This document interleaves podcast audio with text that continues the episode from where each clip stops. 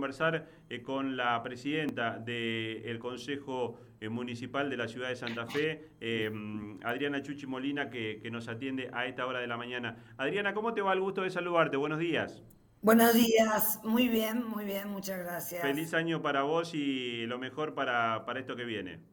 Que así sea, que así sea. Bueno, Adriana, decíamos este un 2024, también este podríamos decir un cierre de 2023 eh, con muchos temas concretos en, la ciudad de Santa Fe, con una nueva gestión municipal, eh, con el doctor eh, Juan Pablo Poletti a la cabeza, pero también con una realidad distinta en el Consejo Municipal, donde el Interbloque de Unidos para Cambiar Santa Fe tiene mayoría y donde tenés la responsabilidad de, estar conduciendo el cuerpo legislativo con muchos temas para, para tratar y analizar en este comienzo de 2024.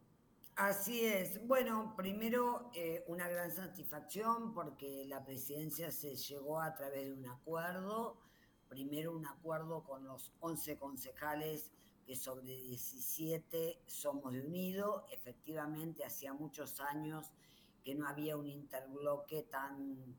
tan consolidado de, un mismo espacio político y también con eh, la el voto afirmativo del resto de los concejales, de los concejales justicialistas y también de los monobloques. Eso hace que seamos un consejo que esperamos poder eh, dialogar y trabajar juntos de modo tal que por lo menos la mayoría de los temas y sobre todo aquellos temas que son trascendentes para los vecinos de la ciudad encuentren eh, los acuerdos suficientes y con mucho diálogo, tanto con el intendente de la ciudad, con Juan Pablo Poletti, como también con el gobernador, con Maximiliano Puyaro. Adriana, ustedes este, fueron muy críticos en los últimos tiempos de lo que fueron eh, aspectos muy puntuales y específicos de la gestión de Emilio Jatón, eh, y, me imagino que el desafío de tratar de, de ponerlo sobre la mesa para, para empezar a,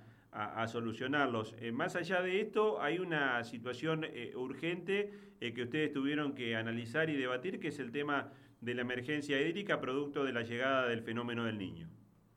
Así es, hicimos una sesión, la primera sesión extraordinaria fue hace dos semanas atrás,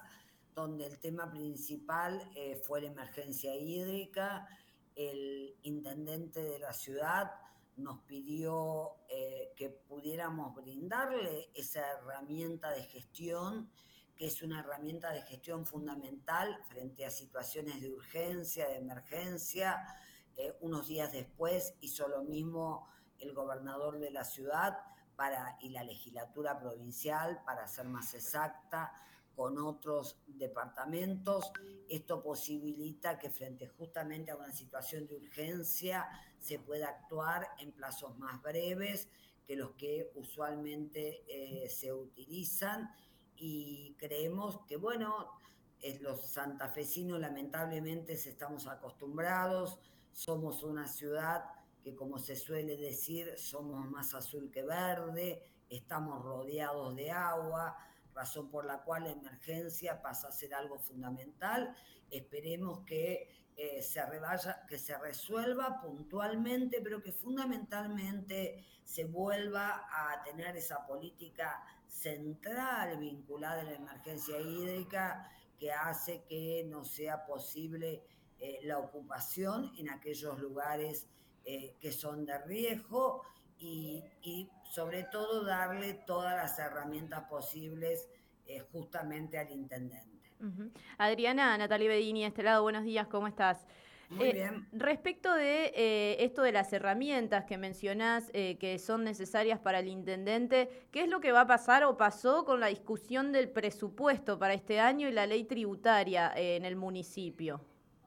Nosotros aún no hemos discutido ni el presupuesto ni la ley tributaria. El intendente eh, Juan Pablo Poletti pidió una prórroga, una reconducción hasta el 28 de febrero. Nosotros entendemos que eh, para la primera semana de febrero vamos a tener el, presupuesto aquí en, en el Consejo cuando se tiene el presupuesto en el Consejo, generalmente lo que se suele hacer y es lo que probablemente hagamos es eh, convocar a los funcionarios de modo tal que todas aquellas dudas que tengan los concejales puedan ser satisfechas y probablemente entre en el mes de febrero se apruebe tanto el presupuesto como también la tributaria, la cual todavía tampoco conocemos, sino que ambas eh,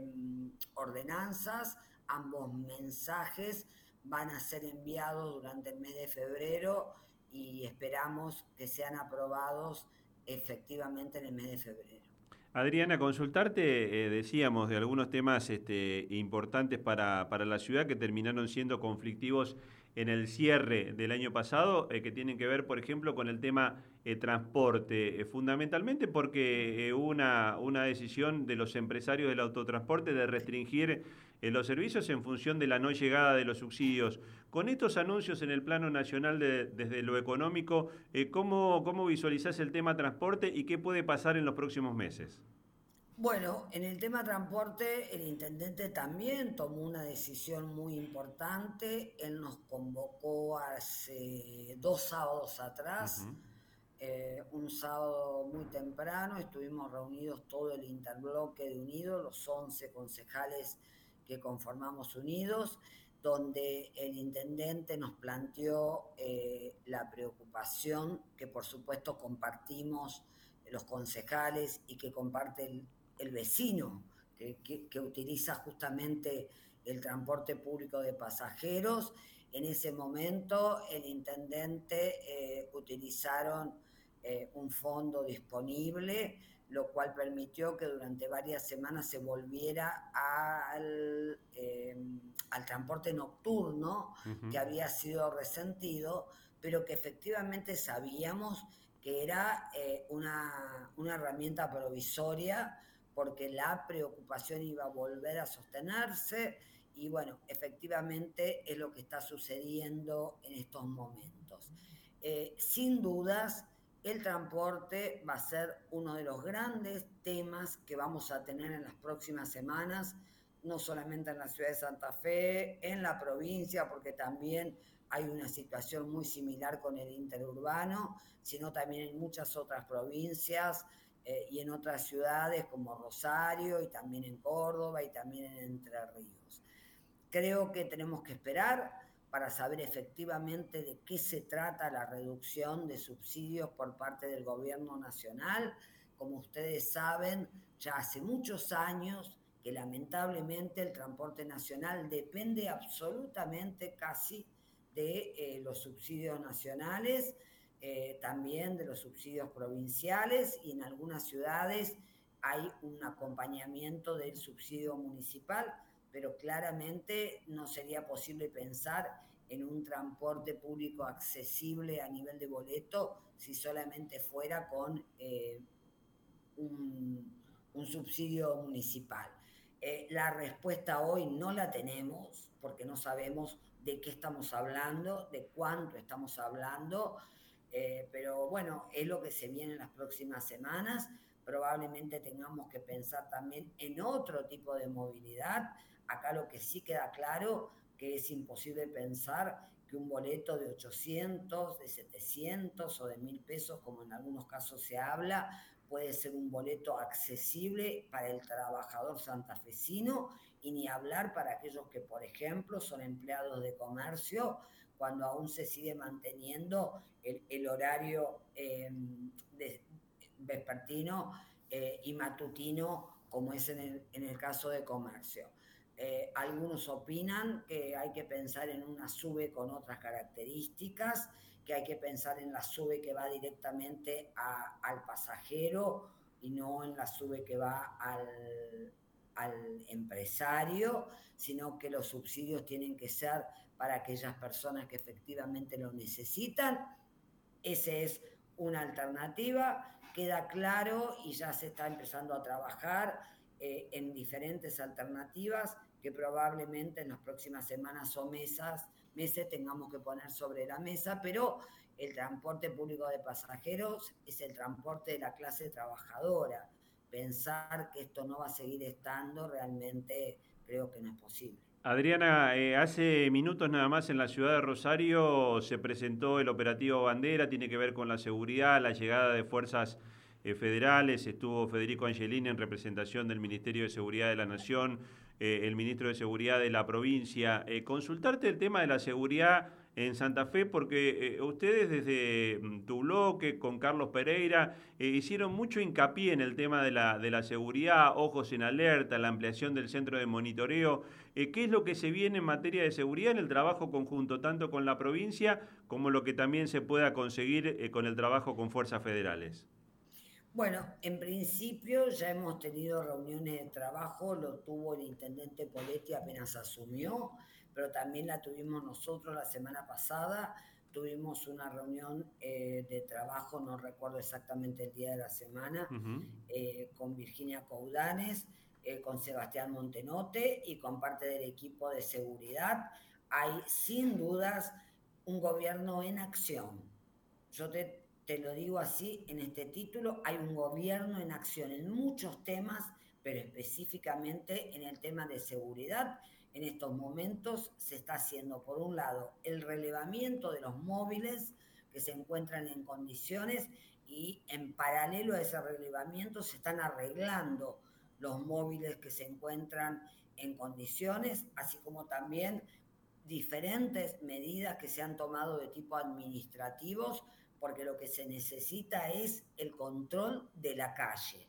Para que haya control de la calle tiene que haber movilidades y tiene que haber personal en la calle. En la provincia yo no tengo ningún tipo de dudas, así como también con el 911, que así nos, así nos comentaron los funcionarios, están trabajando muy bien. Lo que pasa es que el 911 trabaja muy bien si hay móviles, claro. si hay personal. Si no, se puede trabajar muy bien en 911, pero tiene que estar esa respuesta rápida, esa respuesta inmediata para que el vecino vuelva a creer, porque uno de los grandes inconvenientes que hubo en los últimos meses del gobierno anterior es que el vecino no llamaba al 911 porque le decían que en una hora, que en dos horas, que en tres horas iban a estar. Esto se está revirtiendo, hay un gobierno en acción y en el caso de las fuerzas federales, probablemente en las próximas semanas tratemos de tener una reunión con Federico Angelini, que además de ser santafesino y con el cual tenemos una relación directa y hasta te diría una relación personal para saber cuáles van a ser las fuerzas federales que va a haber en Santa Fe, porque si bien, por supuesto, entendemos que la situación de Rosario es una situación muy especial, pero también acá en Santa Fe hay una organización criminal que en diferentes barrios de la ciudad están actuando y no queremos que esto avance. Adriana, eh, si bien el gobernador a través de ex eh, manifestó que en, torno al DNU de Javier, Milei, de Javier Milei, Unidos para Cambiar Santa Fe podría acompañar algunas de las medidas económicas, el Consejo Municipal de nuestra ciudad rechazó ampliamente eh, este decreto de necesidad de urgencia, al menos en las exposiciones que han hecho los distintos concejales, y una de las cuestiones que preocupan la ciudad es la obra pública nacional, que fue uno de de los primeros anuncios de Javier Milei, la suspensión de la obra pública nacional, y hay mucha obra pública eh, del gobierno nacional en la ciudad de Santa Fe que tuvo el acompañamiento del municipio. ¿Cómo estás viendo que se va a resolver esto con el impacto que tiene sobre todo en la destrucción del empleo? Y esto te lo pregunto porque no lo recuerdo, no sé si la ciudad de Santa Fe está incluida o no en obras menores, eh, pero si se podría generar algún tipo de articulación con la provincia para poder saldar estas obras que quedaron eh, inconclusas eh, en el gobierno nacional anterior? Bueno, son eh, varias cuestiones, porque em, en realidad lo que el, gobernador Maximiliano Puyaro planteó concretamente, al igual que lo hizo también el partido al cual pertenezco, la Unión Cívica Radical, es que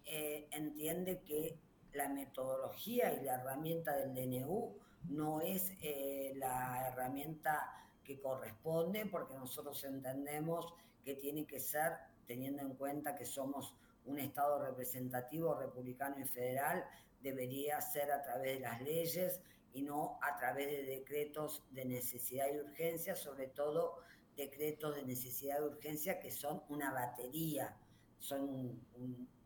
decreto ómnibus este, de necesidad y urgencia, y lo que Maximiliano